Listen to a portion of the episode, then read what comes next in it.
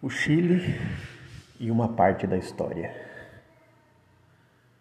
Quando estudamos o conteúdo da segunda série do ensino médio, a gente se contrapõe muito a essa questão do autoritarismo e da liberdade.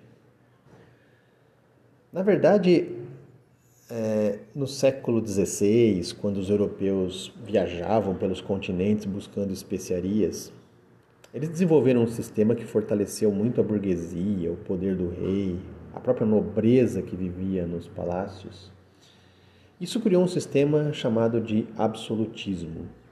Era um sistema de autoridade divina dos reis e de pouquíssima mudança social. As pessoas continuavam nas suas classes sociais até morrer, uma sociedade chamada de estamental. A igreja tinha uma participação, em tudo isso, bem menos do que na Idade Média. E o Estado, país, governo, era responsável pelo controle, pela arrecadação de impostos e era um sistema de muito controle e pouca liberdade. Com isso foram surgindo movimentos, né? E o mais famoso deles, o iluminismo, que pregava a liberdade, a igualdade, a fraternidade, buscava o liberalismo, né? E entre as coisas que foram discutidas era menor participação do Estado, é, liberdades econômicas, liberdades diversas, enfim. Isso também é, se acentuou para outras discussões, né?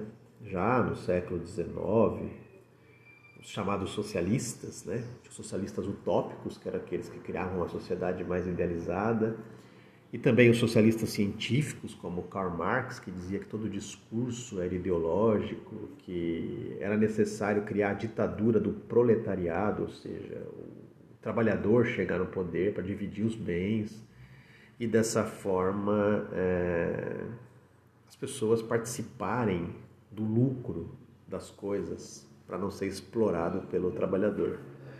É evidente que há uma pelo pelo patrão, desculpe. É evidente que há uma exploração do patrão ao trabalhador, isso é capitalismo, mas o sistema comunista não resolveu esse problema, né? Quem passou a explorar o povo acabou sendo o próprio Estado, o próprio governo e a liberdade também não aconteceu.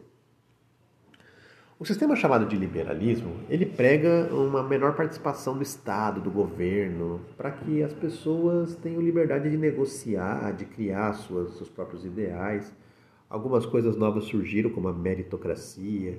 A gente sabe que as desigualdades sociais atrapalham muito esse processo também.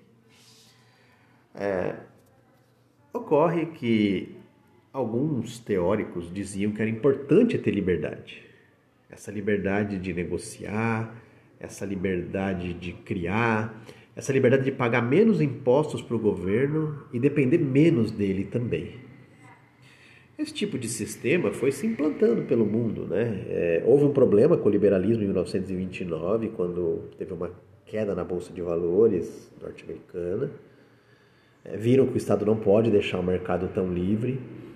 Mas o liberalismo foi surgindo. E o Chile é um modelo de liberalismo. Né? O Chile foi um país em que o Estado é, retirou direitos da população, retirou até a aposentadoria. Lá no Chile não existe aposentadoria solidária. O que é aposentadoria solidária?